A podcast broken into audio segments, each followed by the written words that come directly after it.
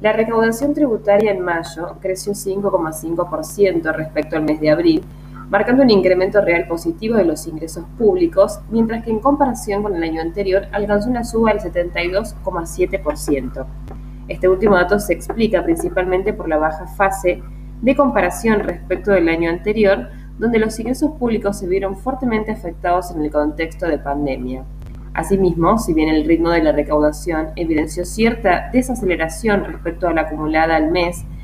por la propia dinámica de las restricciones de la pandemia, el sostenimiento de las elevadas tasas de crecimiento de los recursos dota de previsibilidad a las finanzas del Estado Nacional.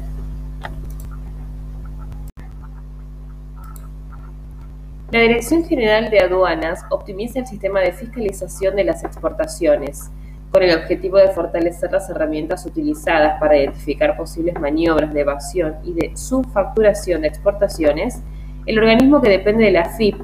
dinamizó los procedimientos para controlar el valor de las mercaderías que se venden al exterior.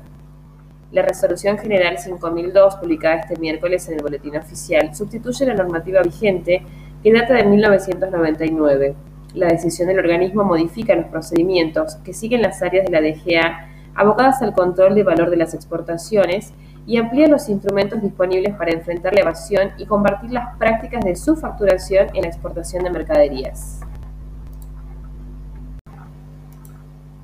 La FIP publicó el boletín oficial de fecha 2 de junio de 2021 la Resolución General 5003-2021, implementando los cambios y beneficios de la Ley 27.618, reglamentada por Decreto 337-2021 y actualizando los importes de las categorías.